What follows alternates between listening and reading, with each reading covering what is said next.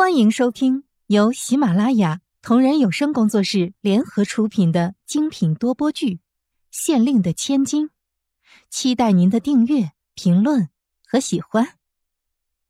第八十八集：生死与共。我不走。慕容菲菲的语气很强硬，顿了一下，继续说道：“要死就一起死，我才不会离开你的身边，绝不会。”语气里有种人抗拒不了的味道在里面。菲菲，说着就把慕容菲菲狠狠的揉进了自己的怀里，仿佛要把她揉进自己的骨子里一样，紧紧的。菲菲，你好傻。语气很低。反正就不走。慕容菲菲的语气中还听得出有股赌气的味道在里面。要走的话，我早走了，还会等到现在？慕容菲菲没好气的说道。是啊，要走的话，他的确早走了，不会等到现在。三天前的那场大乱，宫里的嫔妃逃的逃，躲的躲，他们都慌慌张张地收拾着行李，唯独慕容菲菲跟没事人一样，跟平常一样，该干嘛干嘛，压根儿不当回事儿。皇上也是特地给慕容菲菲制造了逃跑的机会，可人家压根儿不领情，故意装作没意会皇上的意思似的就不走。皇上没法，亲自开口叫他走。人家就是不领情，跟今天一样不肯走，就是要留下来。皇上也没办法。今天皇上还是叫慕容菲菲走，就是希望大战在即，可以让慕容菲菲害怕，让她因此离开。虽然他不抱太大希望，可是还是想试一试，因为他不想他有事。果然还是患难见真情啊！皇上这刻终于明白了这个道理。嗯，那就不走了。皇上的语气还是很低。嗯，不走。慕容菲菲会心一笑，要活一起活，要死也要死在一起，这是慕容菲菲的心愿。皇上，今晚的月亮很圆呢。慕容菲菲突然说了一句：“是啊，很圆。如果明天晚上我们还能赏到这么圆的月亮。”皇上的语气里听不出情绪。会的。慕容菲菲眼神走神，盯着月亮看了个不停。嗯，皇上给了肯定的答案。是呀，明天一定要赢，必须得赢，不为自己，只为明天还能陪着慕容菲菲看到这样的月亮。菲菲，你快去休息吧，这几天你都没合过眼了。明天是特殊的时刻，要养足精神啊。皇上心疼的说道。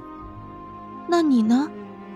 慕容菲菲看着皇上的眼睛问道：“我，你不用管了，我晚点睡。”他还得想个详细的作战计划，不能睡啊。虽然他也真的好累。你不和我一起，我就不睡。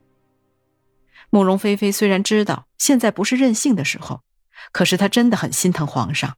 他和他一样，也是几天几夜没合眼，甚至比他还忙碌。好。那我陪菲菲一起。皇上是打算把她哄睡了，再继续想着。皇上和慕容菲菲两人以散步式的步伐走进寝宫，看上去步子悠闲，实际上两个人的心里都很沉重。回到寝宫，慕容菲菲很快就睡着了，因为真的太累了。这几天的疲惫，加上这会子又松了口气，而且最重要的是，她爱的男人就躺在自己的身边，于是很快就进入了梦乡。梦见他们赢得了那场战争的胜利，而皇上本来是准备等慕容菲菲睡下之后再点灯制定一下作战计划的，可是这个丫头把他抱得很紧，他根本就挪不开身，一动那丫头就眉头一皱，抱他抱得更紧了。皇上没法，只得放弃，反手将慕容菲菲紧紧地抱在怀里，加上自己也很累，很快也睡着了。在入睡前的最后一秒，他想一切顺其自然吧。